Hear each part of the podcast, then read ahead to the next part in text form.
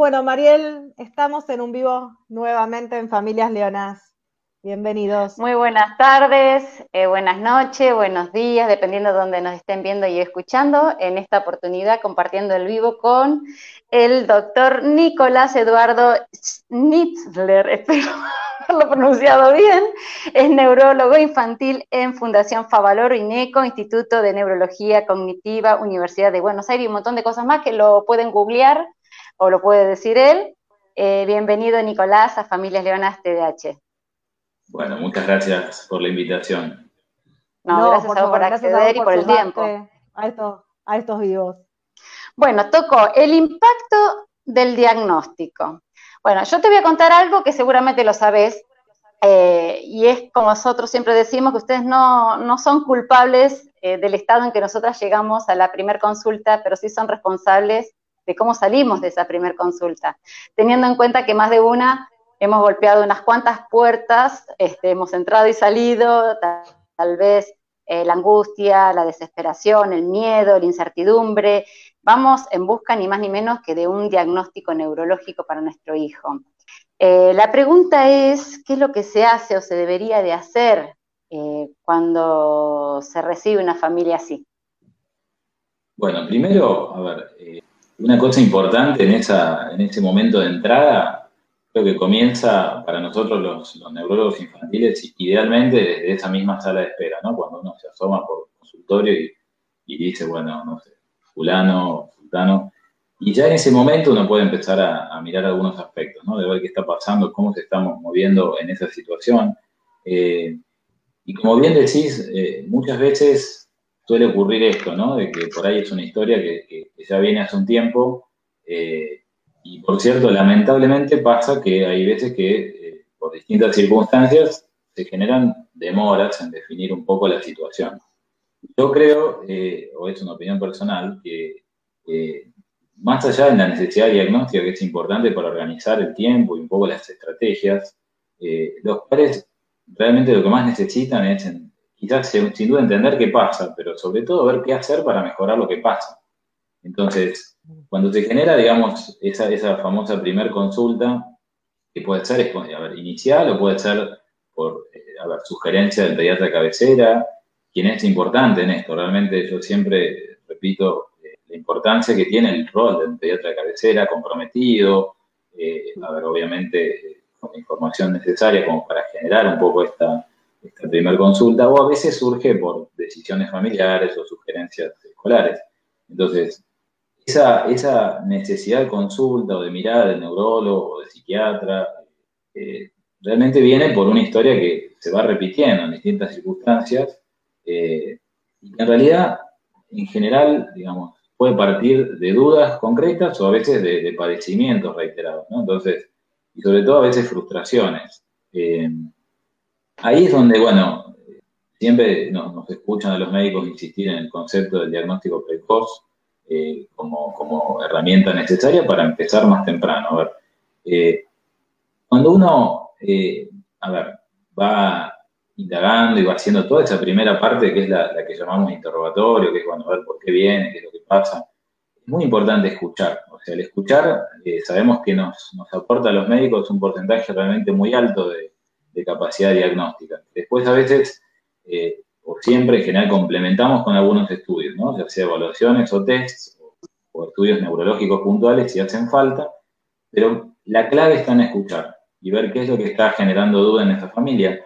Eh, sabemos claramente que no todo chico que es hiperactivo, inquieto o que se distrae necesariamente va a tener el diagnóstico de trastorno por déficit de atención e hiperactividad. Por lo cual es importantísimo ser muy cautos y, prudentes. Pero bueno, cuando, cuando vamos ya a una situación que quizás es más definido o, bueno, o ya uno avanzó y ya tiene más parámetros objetivos para definir el diagnóstico y se sienta a conversar sobre esta definición, eh, me parece importante este título del impacto, ¿no? Porque es de hecho así, es un impacto. Muchas veces me pasa, inclusive en otras situaciones, que hay características o dificultades que vienen ocurriendo, pero cuando uno le pone un nombre, parece como que las cosas cambiaran bruscamente. Y en realidad es simplemente ordenar lo que ya se venía viendo, ¿no? Pero bueno, indudablemente genera una sacudida y en eso uno tiene que ser también muy prudente, ¿no? O sea, hay que transmitir la información, pero saber que eso va a necesitar de un acompañamiento. Eh, en principio, digamos, eh, cuando uno define el diagnóstico, sabemos que ante la novedad de alguna situación concreta, se gatillan en, las personas distintos mecanismos. A ver, todos somos diferentes y podemos reaccionar diferente. Entonces, a veces se generan dudas, a ver, ¿será real? ¿Tendrá razón? ¿No están exagerando, digamos, como, como distintos mecanismos a veces como de, atenuación, ¿no? De lo que pasa. Y, o de negación, tal vez. Exacto, también, o de negación, o bueno, vamos a hacer otra consulta, porque la verdad que esto que me dice, que, por ahí es una es un trastorno del, neurodesarrollo, que es una situación que lo va a acompañar probablemente por el resto de su vida en distintas formas, eh, puede ser errado. Entonces buscamos otra opinión. Bueno, son respetables las reacciones. Yo creo que todo depende de cómo uno, de cómo uno transmita la, información y cómo uno la justifique también. Porque hoy creo que los médicos eh, debemos, eh, a ver, justificar con sentido común y con razones coherentes lo que pensamos. No es como en otras épocas que uno iba y por ahí escuchaba un diagnóstico porque lo dijo el médico. Hoy es porque me lo explicó el médico. Entonces. Eh, Qué diferencia, ¿no? Es que son pequeños detalles, pero, pero yo creo que. Me animo a volver a empezar así, ¿eh? cambian las cosas, porque si vos, si hoy todos accedemos a la información, nos pasa en lo cotidiano. A ver, uno tiene un problema con algo y puede buscar un tutorial de lo que sea en YouTube. Claro. Lo cual, en la salud sabemos que no, que eso es más peligroso. Existen mecanismos por todos lados de información y de, aporte de, alarmas o de banderas rojas, pero que claramente, digamos, es necesaria la definición diagnóstica con personas que tengan la, capacidad de hacerlo. Eh, no sé si contesto un poco ahí. Sí. Sí, sí, claro que sí, aclaraste muchísimo, pero bueno, vos hablas de, que hay que escuchar y tenés que hablar y contar, pero eso lleva tiempo y a veces los turnos son de 15 minutos. Y es algo más humano, digamos, como que humaniza al, al que está enfrente, porque cuando nosotros por ahí arrancamos con un tratamiento ya venimos como de, como explicó Mariel, de muchas otras puertas que cerramos por, desconocimiento de algunos profesionales o por malas derivaciones eh, hacia profesionales porque no saben qué es lo que le pasa a nuestros hijos, cuando llegamos, llegamos a veces en un estado de, locura, de, desesperación y de querer ponerle ya un nombre. A veces te dicen, pero ¿para qué querés saber lo que le pasa? Porque necesito ponerle nombre y apellido para saber por dónde corro. Simplemente eso porque si no le pongo nombre a apellido, no sé si para ir para la derecha o para la izquierda. Y es como que ahí, cuando le pones ese nombre, es como que empieza a encaminarte, que no es sencillo después el camino, ¿eh? bastante arduo es, pero es que sabes por dónde ir. Bueno, es así, y, me hace acordar a una familia que una vez vi que, bueno, teníamos realmente definido el diagnóstico o venía, digamos, parecido a esta situación y, la verdad es que por ahí a veces desde una primera consulta eh, neurológica puede parecer brusco que uno plantee una opción de medicación, ¿no? Entonces, como que, pero recién lo conoce, recién lo ve, ¿cómo le va a dar medicación?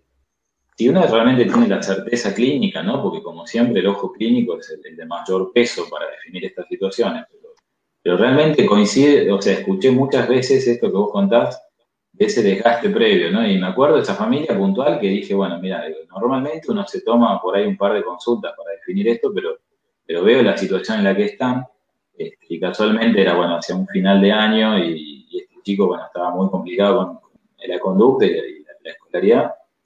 Y tomé la decisión, haciéndome cargo, diciéndole, bueno, pero vení de acá 15 días a control, me hago el espacio en un sobreturno, lo que fuera, digamos, y me acuerdo cuando vuelven, digamos, el, nivel de, sorpresa y, por un lado, de agradecimiento y por otro lado, de, de pesadez o de cierta, digamos, tristeza de no haber podido empezar esto antes, ¿no? Entonces, porque esto sirvió en ese chico, ¿no? Tampoco uno puede generalizar. No, pero también están esas familias que te plantean y dicen, che, estuve una entrevista con el neurólogo, estuve hablando 40 minutos y ya le recetó medicación.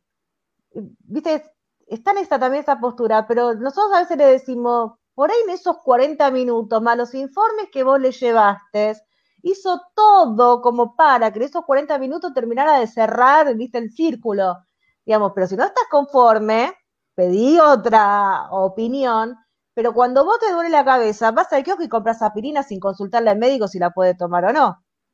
Entonces decís, pero yo creo que depende, depende del otro lado, cómo te dan todo eso. Eh, a mí me lo dieron en 15 minutos, una pila de papeles, con el chico UPA y no tenía la menor idea cuando salí de ahí lo que tenía que hacer, pero en 15 minutos me despacharon con todo.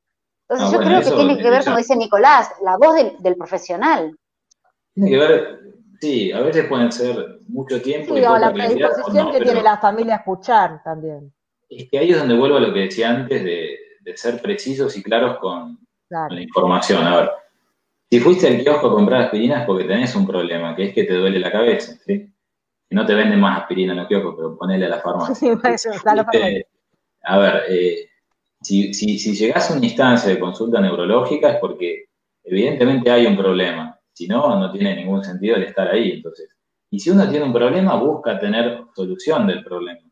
A ver, en este sentido, la verdad que existe mucha información hoy por hoy que apoya eh, el diagnóstico, por un lado, eh, si bien pueden existir opiniones varias, pero en este sentido tenemos ya muchísima claridad desde la causa del TDAH, de, de, las distintas situaciones que pueden tener que ver con esto, desde los, los genes que se han descubierto como relacionados, desde muchos trabajos sobre la correlación que existe entre el grosor de ciertas áreas cerebrales este, y el efecto inclusive beneficioso de un tratamiento terapéutico adecuado.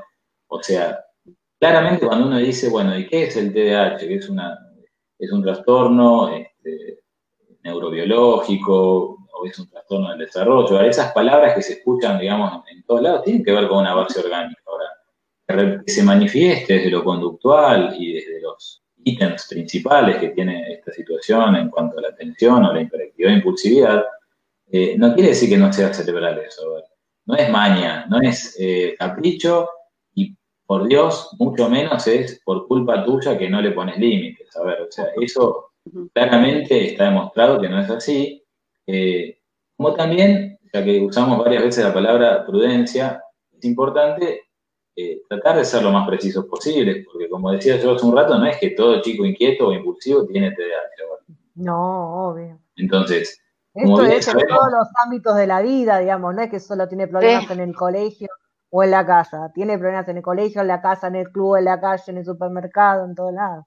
Tal cual, esa es una de las condiciones que tiene que existir sí o sí, ¿no? Porque, bueno, hiperactividad, impulsividad, inatención pueden ser también síntomas en otras situaciones. Como así también puedes tener TDAH y tener las que llamamos comorbilidades, que es tener otro tipo de, de dificultades asociadas, ¿no? A veces trastornos de ansiedad, bueno, o alguna otra situación donde, bueno, ahí a veces más los psiquiatras son los que definen con mayor precisión. Entonces, ¿Las comorbilidades tapan al diagnóstico, al TDAH? ¿Puede una comorbilidad tapar al diagnóstico de TDAH?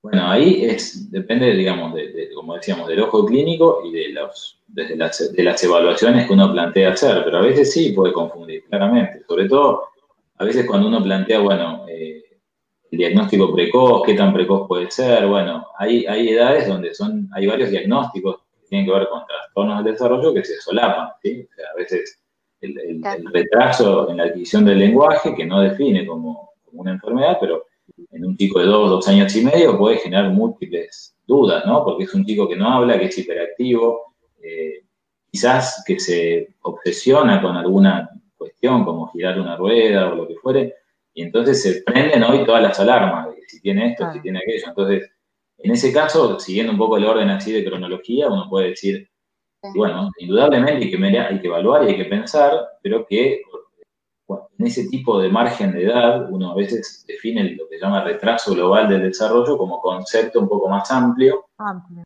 que significa un punto de partida. A ver, yo siempre hago, me caracterizo por hacer dibujitos estamos en las consultas, para que se lleven algo concreto también escrito y en ese caso, para que escuchen un poco de Y en ese caso, este, eh, a ver, uno, uno empieza con un plan. A ver, describir una dificultad no es definir un diagnóstico, pero sí justifica tratar.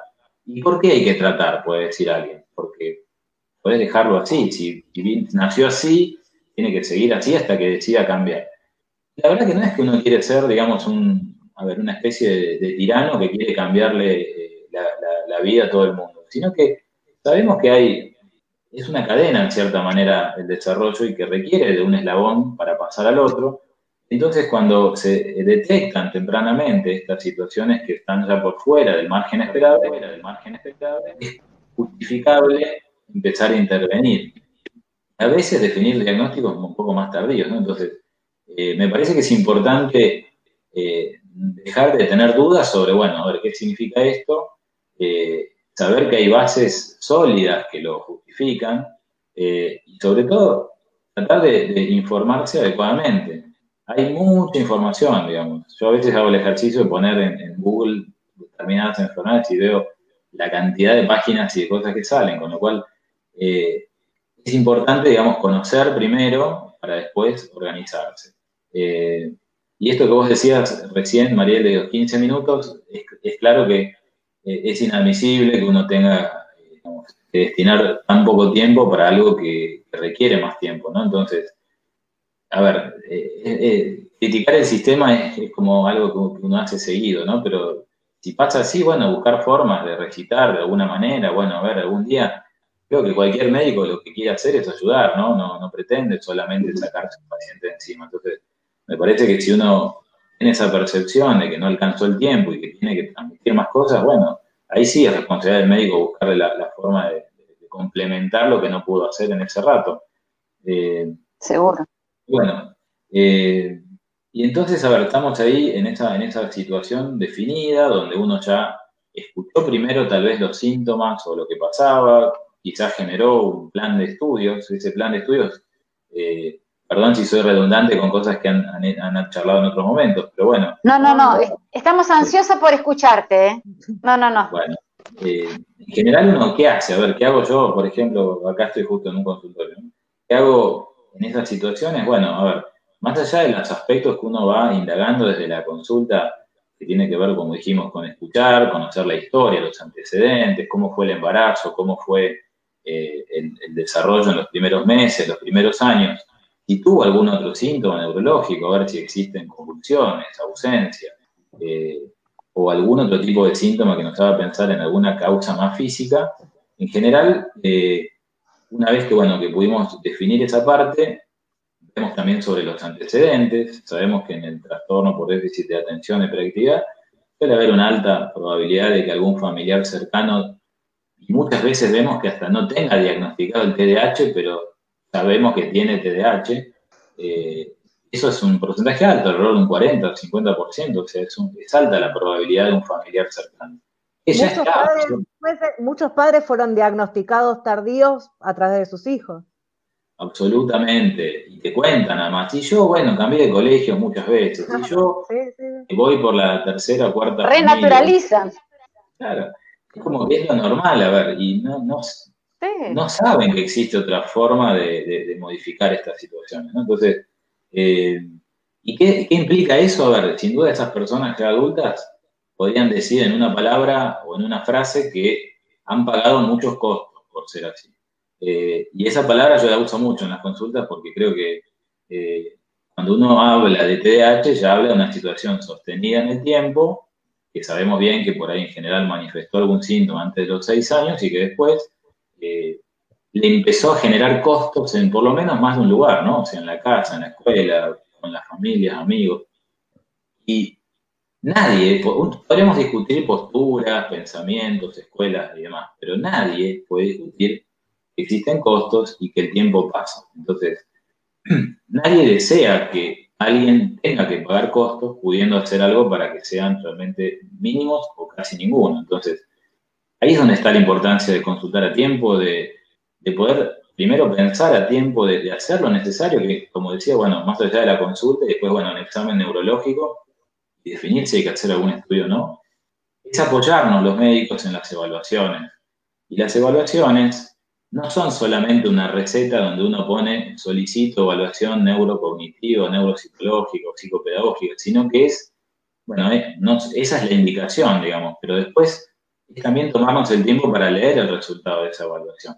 Yo en eso procuro, la verdad que siempre ser respetuoso de ese trabajo de las distintas terapeutas que la verdad que son las que también participan, por un lado en el diagnóstico y por otro lado en el acompañamiento semanal. A ver, nosotros los, médicos no vemos seguido todo el tiempo los chicos, los vemos, depende del caso, pero en general por lo menos dos a tres veces en el año. Entonces, eh, creo que ahí es donde viene la otra parte que, también me parece eh, fundamental, que es la participación dentro de un equipo que se va gestando, porque en definitiva somos un equipo. O sea, los médicos tenemos conocimiento, información y demás, y organizamos un poco las cosas, pero necesitamos de la familia y necesitamos de las terapeutas, entonces, y de las maestras, ¿no? Justo hoy en este día especial de, del maestro, de la maestra, maestro y maestro, digamos, porque siempre es el día del maestro. Cambia eso, perdón, ¿eh? Entonces, una vez que se define la situación diagnóstica, que se define un plan de trabajo, por cierto, no hay un protocolo, ¿no? Como también sabemos, no hay un protocolo automático de EDH, dos puntos, haga esto, dos de esto, dos de esto, una de esto y tres de esto. El diagnóstico, o sea, el tratamiento, perdón, tiene que ser a medida, lo más a medida posible. Entonces, para eso es que uno plantea un plan de prioridades. Depende a veces también de las comorbilidades que uno pueda llegar a detectar, pero claramente, eh, a ver, los chicos de alguna forma eh, necesitan de la interacción con los demás, de, su edad, como para también activar distintos mecanismos de maduración a nivel cerebral. Entonces, si uno de los costos del TDAH es la dificultad en lo social, porque tienen mucha dificultad en control de impulsividad, entonces ese aspecto va a ser claramente, no solamente hoy en que lo dejan de lado, sino que va a ser también posiblemente causa de muchos más problemas en la adolescencia y la adultez. Entonces, Tal cual. ahí es donde, bueno, eh, hay, que, hay, que, hay que pensar, organizar y revalorar. De eso se trata. Tengo una cosa, a mí lo que me pasaba cuando estábamos en proceso de diagnóstico de mi hijo y medicación, que yo sentía que el tema de la medicación era ensayo-error. Viste que probás una, tenés que esperar seis meses porque es por acumulación en el cuerpo, no funcionaba, cambiamos la medicación, otros seis meses, y por ahí pasaban dos años, dos años y pico, hasta llegar a la medicación que le, que le hacía efecto. Y la verdad es que sentía que los tiempos que me exigía, por ejemplo, el sistema educativo, no iban acompañados por el, eh, el sistema de salud. Entonces, y vos como familia les estás en el medio, estás en un tira y afloje, porque vos al médico le decís, eh, no, no tiene resultado, no me está resultando, lo que me estás dando no sirve, eh, ya creció lo No, pero te parece a vos eso, tenés que esperar, tenés que esperar un tiempo, te parece, es, es tu opinión porque vos no lo querés medicar, eso es lo que pasa. Claro, entonces, y el sistema educativo te dice, eh, ¿lo estás medicando? Tomó la medicación hoy y vos estás en el medio y decís, por Dios, se la doy todas las mañanas. Entonces vos sentís como que, yo te digo, antes de llegar a la medicación que a mi hijo le hizo efecto, pasamos por cuatro.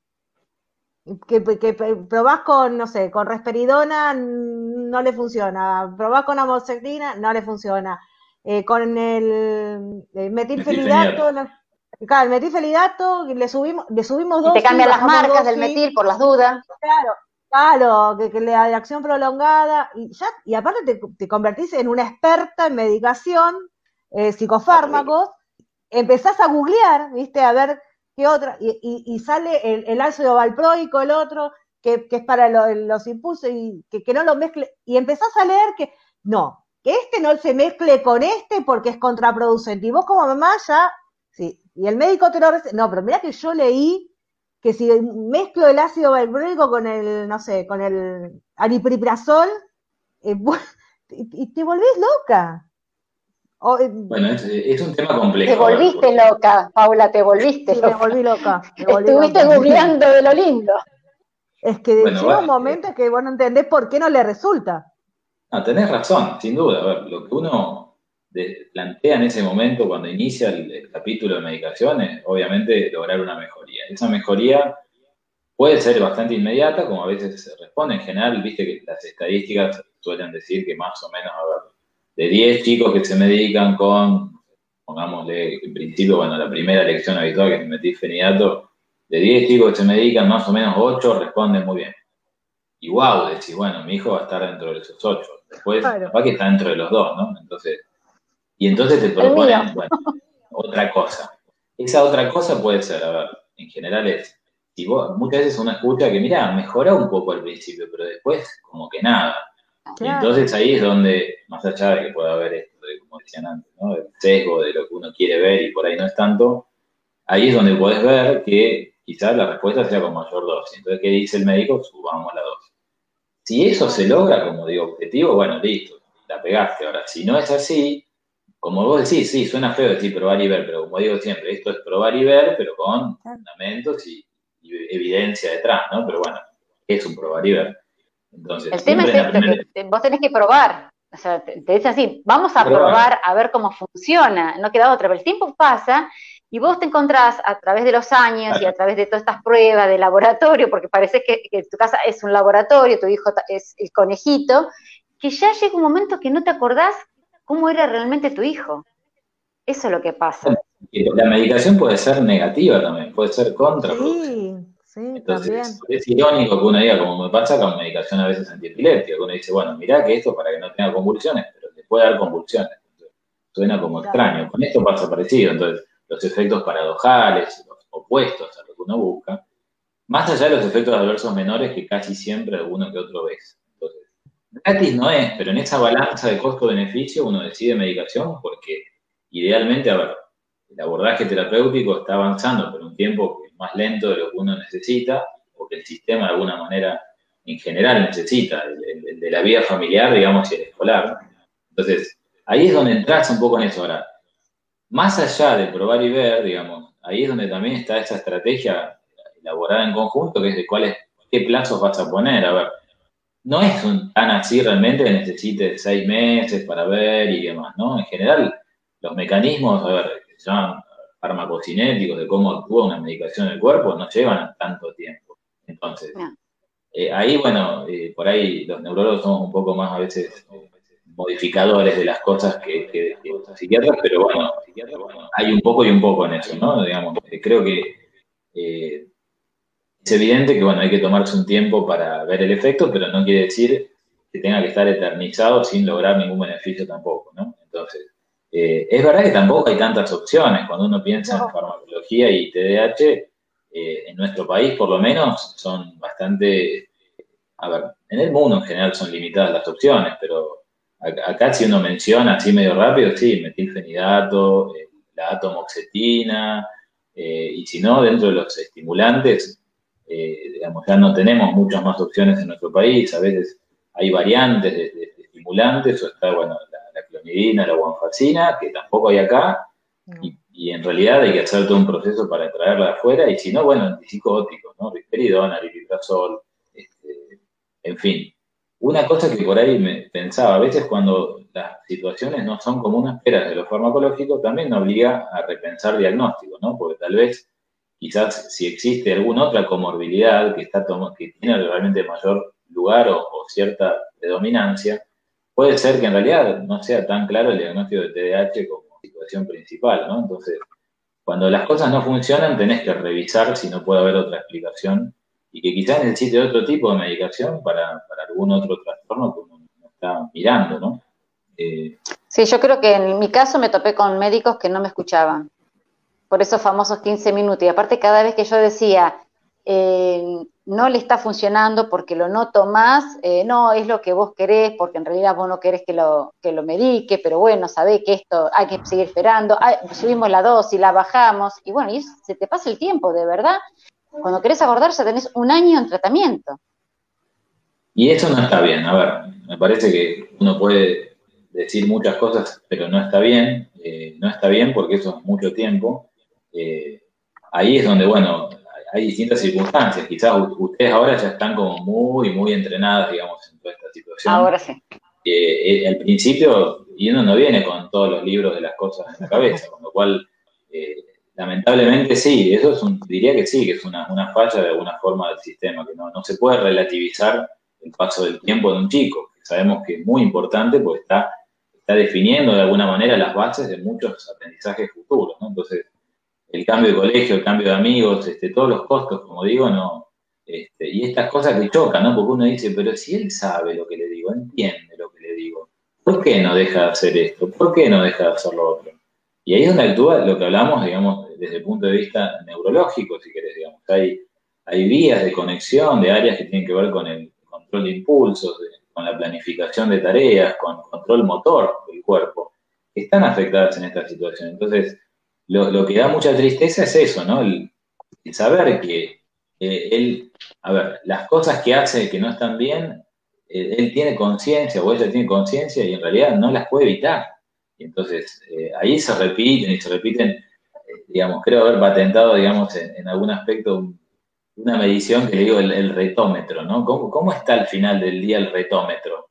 Y entonces, y mira, no sé, pero creo que el 95% de las interacciones fueron retos. Y vos decís, ¿y a qué te lleva eso? Un desgaste. a ver, el amor de, un padre o madre es infinito, pero no quita que no se desgasta también. Entonces, ahí es donde, bueno, la intervención adecuada y, el, a tiempo, a ver, genera que disfrutemos un poco mejor el tiempo, ¿no? Que esa es un poco la, idea final, que los chicos estén contentos. Perdón, lo que pasa es que, como te decía Paula, nos mete tanta presión el sistema educativo, tanta presión. No te das una idea, nosotros terminamos después siendo escapistas, nos camuflamos, eh, hacemos un montón de cosas para no encontrarnos frente a frente con el docente cuando nos entrega el chico. Eh, todos los días salen con el cuadernito a decir cosas adelante de todos de tu hijo.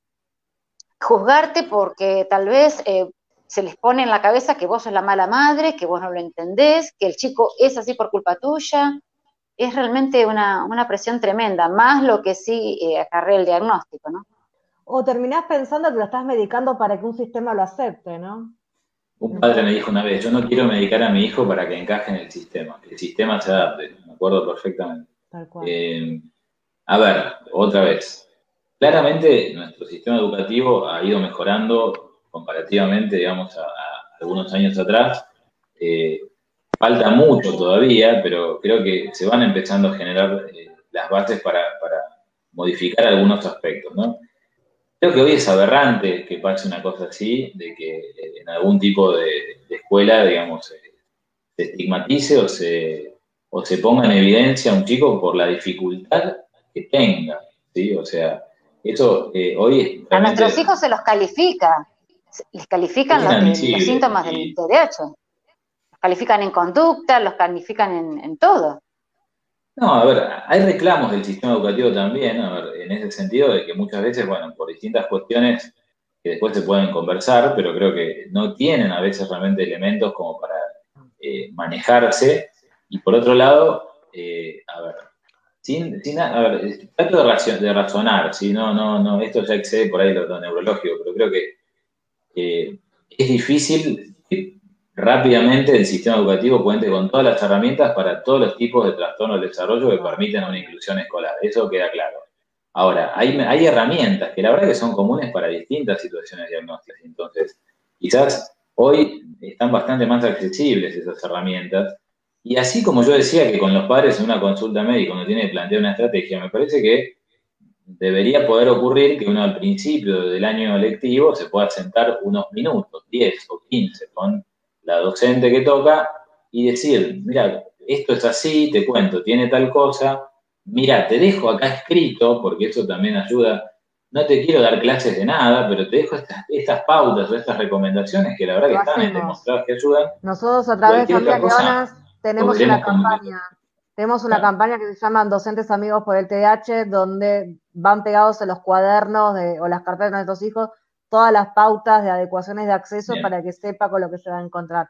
Creo que la información es la mejor herramienta, pero muchas veces siento, sentimos que el sistema educativo quiere ir por encima del sistema de salud cuando los dos pueden en forma paralela. Por ejemplo, el médico mm, recomienda módulo de la inclusión escolar, te, te, da todos los papeles para el acompañante, lo tramitas y el colegio te dice, no, no lo necesita, acá no puede ingresar o el médico dice, eh, no recomiendo la reducción horaria porque esto le puede traer aparejado un montón de cosas y el colegio te obliga a hacer la reducción horaria y así un montón de ejemplos. Entonces, es como que es una cosa contra la otra, en, menos, en lugar de, de hacer lo que vos estabas diciendo hace un momento, que es trabajar todos en conjunto.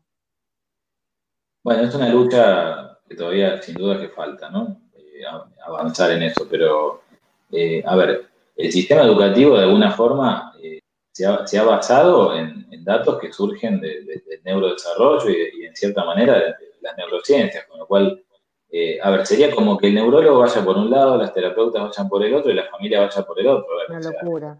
Dentro de este equipo, que bien decíamos antes, está incluido el sistema educativo, entonces no puede haber mm, confrontación. A ver, por supuesto que exige más esfuerzo, digamos, no es sencillo y no es, lo más fácil es, bueno, armé esto para todos y se terminó. Pero la verdad que los tiempos cambian, ¿no? Y bueno, sí, estamos de acuerdo, que es una, es una mayor exigencia, pero no es imposible y no es, eh, a ver, una situación que exija permanentes, este, a ver, reacomodaciones. A ver, la conducta queda claro, a ver, que es un gran problema.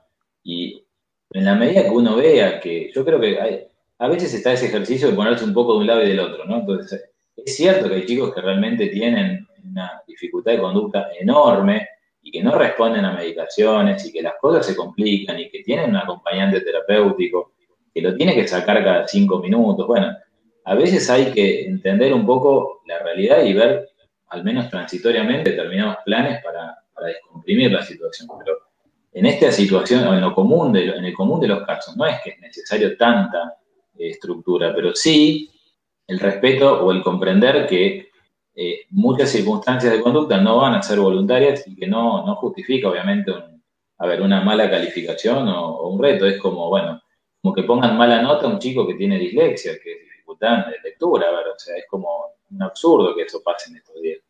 Tiene que haber otro tipo de formas de, considerar eso, ¿no? De valorar más el esfuerzo y destacar desde lo positivo que marcar la lista de lo negativo como el retómetro este que yo decía.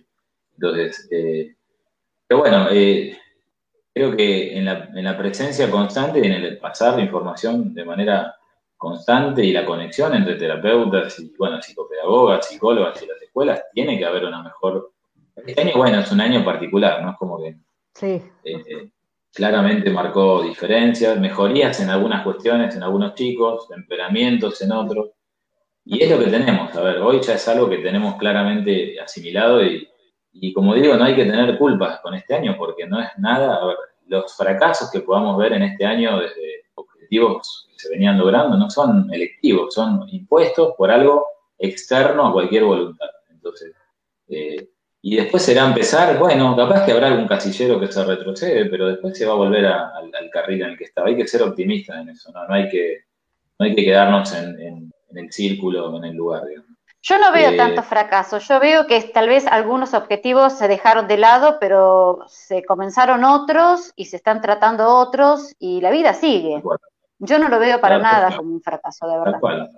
Es adaptación, adaptarnos a lo que nos toca, como toca adaptarnos a, la exigencia escolar, a la, reunión social o lo que fuere, ¿no? Entonces, eh, el poder adaptarnos es una habilidad que, tenemos los seres humanos que, que, por ahí tocó ahora como desarrollarla eh, mayormente, ¿no? Eh, y después, bueno, eh, un poco siguiendo... Te pongo, en, una situación, Nicolás, a ver si te pasa y cómo, cómo actúas frente a esto. Vos sos médico, realizás los informes a la, a la obra social, dos sesiones de psicología, dos sesiones de psicopedagogía, dos de terapia ocupacional, orientación a padres, módulo de inclusión escolar y te encontrás con que, y medicación o transporte, lo que necesites, ¿no? y te encontrás con que la obra social te aprueba una, no te aprueba cuatro y, dos la pone entera de juicio. Y te encontrás con que ese tratamiento que vos habías indicado que era el correcto para un paciente, la obra social no te lo aprueba. Y la mamá, el papá que están yendo y viniendo y viendo cómo hace. Ese tratamiento que vos formaste para ese chico en particular o esa chica en particular, quedó en la nada por, un, por otro sistema del cual vos formás parte. Bueno, me pusiste ahí contra las cuerdas. A ver, eh, yo lo que pienso es que, eh, hay razones que generan eso, que sabemos cuáles son, ¿sí? sabemos que existe una ley, digamos, de discapacidad que hace unos cuantos años que no se actualiza, que contempla cierta cantidad de sesiones que hoy por hoy eh, no suelen ser suficientes en algunas circunstancias. Entonces, en fin, hay situaciones que se rigen por leyes vigentes y mientras haya leyes vigentes que dicen una cosa, van a permitir que haya decisiones eh, administrativas atadas a derecho, como se dice, o a, la ley. Lo que pasa es que si no hay, no hay, bueno, no sé, por ahí me salgo de mi rol, pero si no hay forma de actualizar un poco lo que requiere realmente un pico como tratamiento, y vamos a estar siempre en esta instancia. Entonces, si uno hace bien las cosas, a ver, y, fundamenta con racionalidad el por qué dos sesiones de fonobióloga, dos de psicóloga, el por qué tiene que ser TCC, por qué no puede ser otra cosa, bueno, muchas veces uno lo hace, a veces más, menos largo o extenso el resumen, pero aún así, la facultad del sistema de salud de ajustarse a la ley de discapacidad va a ser la que va a rebotar o frenar lo que uno plantee decían antes lo del certificado, y sí, el certificado de discapacidad es ampararse justo en, esta ley que dice que tiene que tener tratamientos, pero bueno, después vienen todas las interpretaciones. Entonces, eh, generalmente eh, se pretende, digamos, que no se superen las cinco o seis sesiones semanales en general, depende un poco de la obra social, eh, y, se, se, define que por ahí más de eso suele ser una situación de exceso, pero realmente, a ver, no, no quiero ser tan detallista que, bueno, se pone más difícil porque sabemos que el sistema está complicado, que hay veces que lo que se pide no es lo que se recibe y bueno, se genera un poco de, ruido con eso. Pero, eh, a ver, eh, ahí es donde choca lo que uno cree que es bueno desde lo médico con lo que se, con lo que se basa en una ley existente. Esa sería un poco la respuesta final. O sea, por eso que como bien saben, bueno, a veces viene toda la cuestión más de judicializaciones y demás, ¿no? Que, a mí la verdad que me, hace ruido porque creo que se podría consensuar un poco mejor el sistema y no, no tener que usar el sistema judicial para defender algo que es simplemente mejorar la salud. Tal cual, los eh, famosos Pero lamentablemente a veces se pone más difícil. Los famosos, los famosos amparos, como te dice, sí, sí, como te dice Pablo.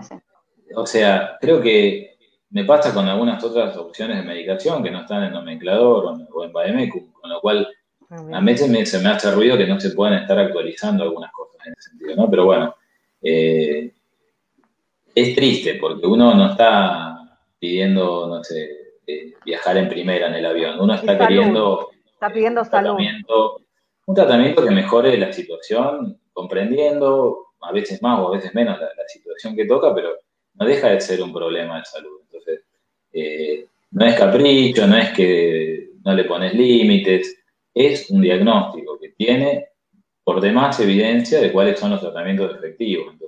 Eh, y que lo que vos hagas hoy va a repercutir en ese adulto que va a ser mañana. Entonces, no es para relativizar tampoco el, esfuerzo en el tratamiento. Tal cual.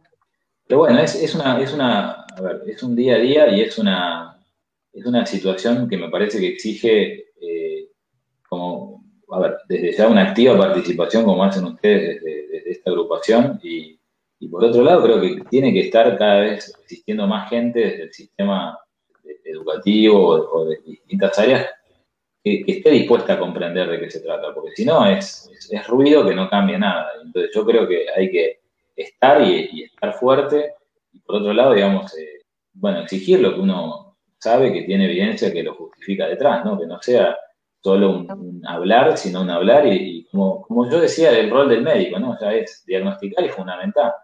Y después es no, bueno, ahí se abren otros mecanismos, pero... Eh, el acompañamiento de la familia es fundamental en este diagnóstico. ¿Ustedes recomiendan justamente la psicoeducación eh, o el taller de orientación a padres? ¿Cómo hacen? Me supongo que sos el, el primero en que le avisás a la familia de qué se trata, qué es lo que se puede hacer y qué no por lo menos en, el ámbito más primitivo que es la familia, el seno, el, núcleo del hogar. El núcleo. Bueno, a ver, eso es crucial y es un tema que tengo como muy, muy vigente últimamente. A ver, siempre uno se focalizaba en principio, bueno, a ver en qué le pasa al paciente, qué diagnóstico tiene, qué tengo que hacer, si le tengo que dar un tratamiento, una medicación, pero quedaba de lado la familia. Y la familia como decíamos antes, es un componente fundamental porque es el que va a aplicar diariamente lo que uno sugiera. Entonces, lo que también a veces pasa es que hay hermanos, hay hermanas, hay distintas situaciones de salud tal vez también, además de lo que pasa con el TDAH. Entonces, ese espacio de orientación a pares o, bueno, psicoeducación o contención también, me parece que tiene que tener igual prioridad que lo que uno decida hacer específicamente con el chico. O sea, si uno se olvida de esa contención de la familia, es muy probable que muchas de las estrategias y, recursos que uno ponga en juego se puedan estar bien. Porque ya el fastidio se hizo generalizado. Entonces, el desear, me ha pasado a ver con hermanos o hermanas, digamos, que desesperados querían irse a vivir a otro lado, eh, porque le rompe cosas, porque le tira cosas, porque le tocó no sé qué. Entonces, si eso se replica, la verdad es que es cierto, a ver, no es fácil, pero no, eh, a ver, creo que, bueno, desde lo pragmático, sabemos que cuesta también, porque cuando uno arma un plan, digamos, de tratamiento, el plantear, digamos, orientación a padres o, seguimiento, eh, parece que es una especie de, lujo que uno está planteando, ¿no? Eh, pero bueno, aplica lo mismo que antes. A ver, yo por estas razones considero que hay que hacer esto. Y después viene el que lo ejecuta, que sería la auditoría médica, digamos, de cobertura, bueno, o el sistema de salud pública, que, tiene muy buenos sistemas también en funcionamiento. A ver, este, ahí me ha, sorprendido, bueno, yo estoy en general mayormente en sistemas privados, eh, excepto, bueno, el Hospital Municipal de Chivilcoy, ¿no? Donde por ahí uno, bueno, hablando de adaptaciones, bueno, también me adapto un poco a, otras cuestiones, pero, pero creo que hay, hay buenas cosas y hay, hay buenos planes de, trabajo vigentes, eh, todo el equipo, bueno, el sistema público, la doctora Grañana, Protectea, todas las distintas instancias que existen hoy de detección temprana, de, tratamiento precoz. A veces es verdad que no es lo ideal, a ver, ya lo sé, es cierto.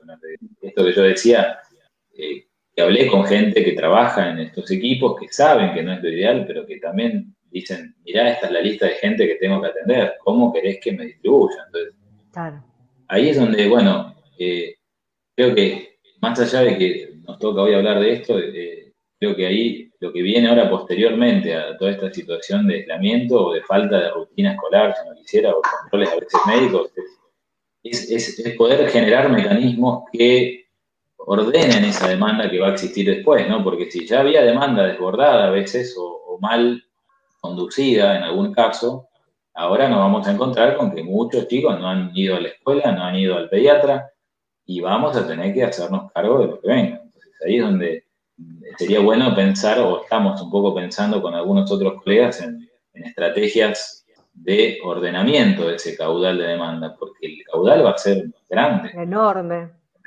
enorme. Y después el tiempo, el tiempo como dijimos. Sí.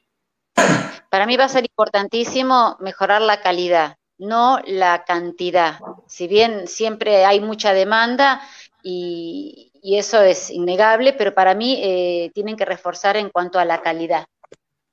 La calidad de todas esas sesiones que se den, de contención, de lo que fuese. No, sin duda, eh, sabemos, como decíamos, qué es lo que hay que usar, después está lo que me, pueden dar y ahí a veces puede haber una confrontación, porque, a ver, cuando uno no conocía, bueno, agarraba lo que le daban, hoy por hoy la información está muy accesible y, es claro que uno sabe qué es lo que hay que hacer. Lo que pasa es que en la salud sí, pública y sobre todo esto que el entorno tiene que ser un entorno, eh, perdón. No, yo te decía que en la salud pública uno trabaja con lo que tiene, a veces haciendo malabares, que es abismal la diferencia con lo privado, que por ahí en un centro privado falta algo, se puede llegar a conseguir. En la salud pública se hacen malabares, por ahí se tiene un, un neurólogo eh, por semana para 50 pacientes y es lo que hay. Y con lo que hay tenés que trabajar. Haces bricolage a veces en, lo, público. Entonces, eh, y, ahí es donde, digamos, por ahí, por ahí la calidad humana está, las ganas están, pero el sistema no te permite eh, acceder a esa calidad porque no están sobrepasados. Y es que es así, a ver, o sea, hay una cabeza y dos manos y mucho más con eso no se puede hacer. Entonces, por eso digo, también tenemos que apuntar, creo que como en todo, en general, a lo mejor, porque apuntar a lo mejor va a hacer que uno no se quede tan abajo, ¿no? Después hay como, bueno, hoy por hoy decíamos, ¿no? O sea, hoy uno querría muchas cosas que no se pueden por la necesidad de, bueno, de aislamiento y la, y la falta de continuidad con algunos centros de terapias y demás, ¿no? Que recién ahora empiezan a abrir un poco la realidad es, compleja y en cierta forma nos obliga a, no quedarnos paralizados porque no hay lo que, lo que esperamos, sino, bueno, intentar empezar exigiendo siempre lo mejor, pero tratando de, valorar y de pulir lo mejor posible con lo que uno tiene. A ver, hoy por hoy hay muchas formas de, formación a distancia o de, incorporar recursos a distancia. Eh, hay, bueno, hay toda una impronta, ¿no? En, muchas, o en varios ejemplos de trastorno del desarrollo, en incorporar herramientas útiles, no como hacerse terapeutas, pero que desde la familia sí existe un compromiso, a ver, espontáneo y afectivo, por supuesto, pero con mayores recursos que aplicar. O sea, eso está demostrado que suele ser mucho más efectiva la intervención a veces desde la familia en algunas situaciones del desarrollo, quizás, bueno, algún ejemplo de la, condición de espectro autista, pero en, situaciones de TDAH con mucho compromiso conductual y mucha impulsividad y demás, eh, a ver, es la suma de fuerzas, no la fuerza de una, no de un no de un neurólogo que me escuchó solamente, ni de una psiquiatra que me escuchó o que me dio la medicación adecuada, sino de cada parte que necesitas en esto. Eh, lo mejor que uno puede hacer es eso, es primero la sorpresa, después la aceptación de lo que toca y después la estrategia y después la implementación. O sea, yo sé que esto hay que hacerlo. Ahora, con esto me muevo, hago esto, me muevo por acá, por allá, bueno, cambio esto, cambio lo otro. Ahí está el dinamismo también exigen estas situaciones. Así como va cambiando el cerebro, van cambiando las metas y los objetivos. Pero también ocurre que podés tener el mejor tratamiento, pero si la familia no acompaña, si la familia no entiende, eh, esos cambios no se producen, por más tratamiento, por más equipo que tenga la criatura. Me parece que hay que apuntar más que nada a la familia, que la familia se psicoeduque, que la familia entienda, porque si tenés un chico hiperactivo y la mamá entra con bombos y platillo a la casa, obviamente que ese chico va a estar peor todos los días. Eh, me parece que viene por ahí. Indudablemente, o sea, la familia tiene que participar activamente de la, estrategia. Eh, porque si no, a ver, si, lo que se sugiere después no se implementa o se pone a medias o, hay discusiones, por eso, eh, a ver, a veces eh, veo que hay discrepancias inclusive entre los padres, por ahí que a veces los hombres somos más de, dudar, me parece, o de discutir algunas cosas, y, las madres en general son más de ir a fondo y bueno, de, a ver, de, o son más rápidas, si querés, quizás los hombres somos más así, que necesitamos más tiempo para aceptar una situación diagnóstica, ¿no? Pero, pero es fundamental que, se genere, digamos, una, un, equipo, digamos, eh, en la misma familia, ¿no? Y, más allá de los tiempos de cada uno, creo que eh, si uno lo entiende de esa forma, a ver, se van a poder disfrutar. ¿Uno qué quiere? A ver, quiere que los hijos estén bien, que, aprendan, que avancen, que se vayan haciendo independientes. Eh, y además queremos pasarla bien.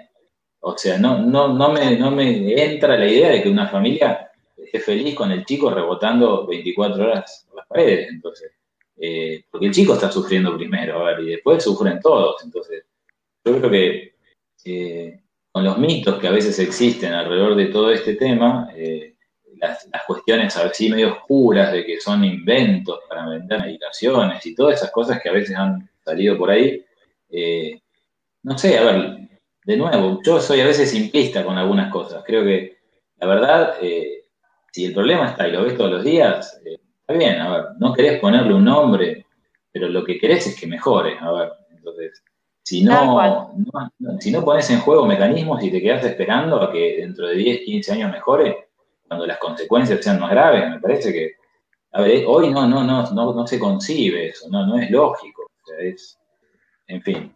Eh, pero bueno, a ver, quiero un poco cerrar en el sentido de que eh, hay que hay que moverse, hay que preguntar, hay que escuchar respuestas lógicas, eh, por supuesto que con el conocimiento adecuado, o sea, con, una sospecha clínica correcta, con, una, eh, con un soporte correcto de, evaluaciones neurocognitivas, de lenguaje o psicológicas, este, pensar en estrategias recursos, con los recursos que existen y bueno, que sabemos que mejoran aspectos destinar un tiempo a esas estrategias coherentes, porque no es de un día para el otro, pero tampoco dentro de cinco años volvemos a hablar.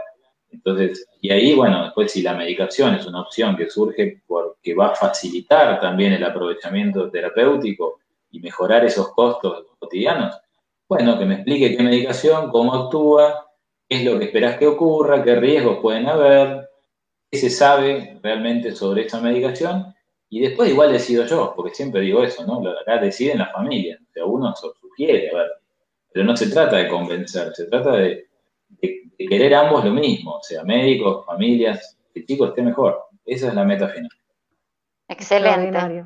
La verdad que teníamos muchísimas ganas de escucharte, porque tenés una admiradora por ahí, por 25 de mayo, eh, que bueno, que nos picotea la cabeza hasta que, viste, nos puso un video y quedamos todas, un video tuyo contando ahí, y quedamos, lo queremos en un vivo ya. Ah, sí. y aparte tampoco, no, y aparte tampoco es fácil conseguir médicos que, que se sumen a esto de los vivos y prestarse a preguntas de madres, porque por más que seamos profesionales por ahí en lo privado, acá somos dos mamás que pasamos por historias similares o muy diferentes en algunos aspectos y que se presten a este ida y vuelta sin nada previo, digamos, porque la única comunicación que tuvimos fue podés, no podés, qué día, qué horario, y no se pauta nada en estos vivos y salen, salen, salvo la sala de espera que tenemos como 10, 15 minutos para conocernos y y romper un poco el frío. Y la verdad que no todo el mundo se presta a esto. Así que cada vez que alguien se suma es extraordinario para nosotros. Y tampoco encontrar profesionales, eh, encontrar profesionales que sean tan claros con el, con el mensaje, con el discurso y que transmitan esa paz que transmitís, la verdad que bueno. Es que sabes que es cierto, eh, mira, nosotros estamos acostumbrados a los congresos médicos presenciales, obviamente, a hablar entre colegas, a exponer a veces también trabajos, o sea, investigación o lo que fuere. Eh, pero lo que yo sentí un poco con esto, tampoco es que, hago mucho esto, ¿no? Pero bueno, ahora, ahora de paso el lunes que viene, a la, a la tarde. Ah, sí, así, decilo. Con Equirene. Decilo, decilo si te. El lunes que viene, que el lunes que viene, el 14, ¿no? El lunes, 14. 14 a las 7 de la tarde con Equilene, que es un centro de rehabilitación donde también trabajo con un equipo terapéutico. Vamos a hacer así, digamos, un vivo sobre, eh, relativo, digamos, a, más, más específicamente a, trastornos del lenguaje y, bueno, y esta época, y bueno, un poco el puntapié es lo de lo que está pasando con la pandemia. Como ¿Por dónde se va a poder ver? Me interesa. Y eso se va a ver por el Instagram de Equirene, que es este centro rehabilitación que está XN. XDN. XDN. E-Q-U-I-R-E-N-E. XDN. Eh, pero bueno, lo que siento con esto, y me, gusta porque es como que quienes me conocen saben que es medio parecido a lo que yo generalmente trato de hacer en las consultas. Entonces es como que, en ese sentido, a ver, eh, no es una exposición, no es un PowerPoint con todos los datos estadísticos, que la verdad que están a mano por todos lados, además, ¿no? Entonces, sí sabemos que es frecuente, que, en fin, que, está ahí en la puerta y que los costos de demorarse y suelen ser a veces altos, ¿no? Pero bueno, de nuevo, gracias por, la invitación y bueno, lo que, en lo que pueda ayudar, cuente conmigo. Un millón de gracias, la verdad, como te dijimos, un placer eh, tenerte, escucharte, así que bueno, abriste un montón de puertas, yo voy a estar ahí escuchándote porque me interesa todo lo que sea sobre el habla, así que bueno, ya me voy a poner en campaña en buscar la página. Después cualquier cosa, si tenés algún volante, algún link de la página para la charla o algún ah, flyer, no, ah, eso, lo pasás, no lo pasás y lo subimos a, dale, y lo subimos a las redes, lo subimos a nuestras redes para, para hacerlo llegar. Buenísimo. Sí, sí, claramente, porque hay muchas mamás que tienen el interés eh, sobre escuchar sobre el habla, obviamente. Bárbaro. Dale. Bueno, la verdad, Nicolás, un placer. Muchísimas gracias de nuevo y estamos en contacto. Dale, muchas gracias. Dale, un beso. Chao, gracias. Nos vemos. Saludos para todos. Chao. Seguinos a través de nuestras redes, Facebook, Instagram y Twitter como Familias Leonas TDH.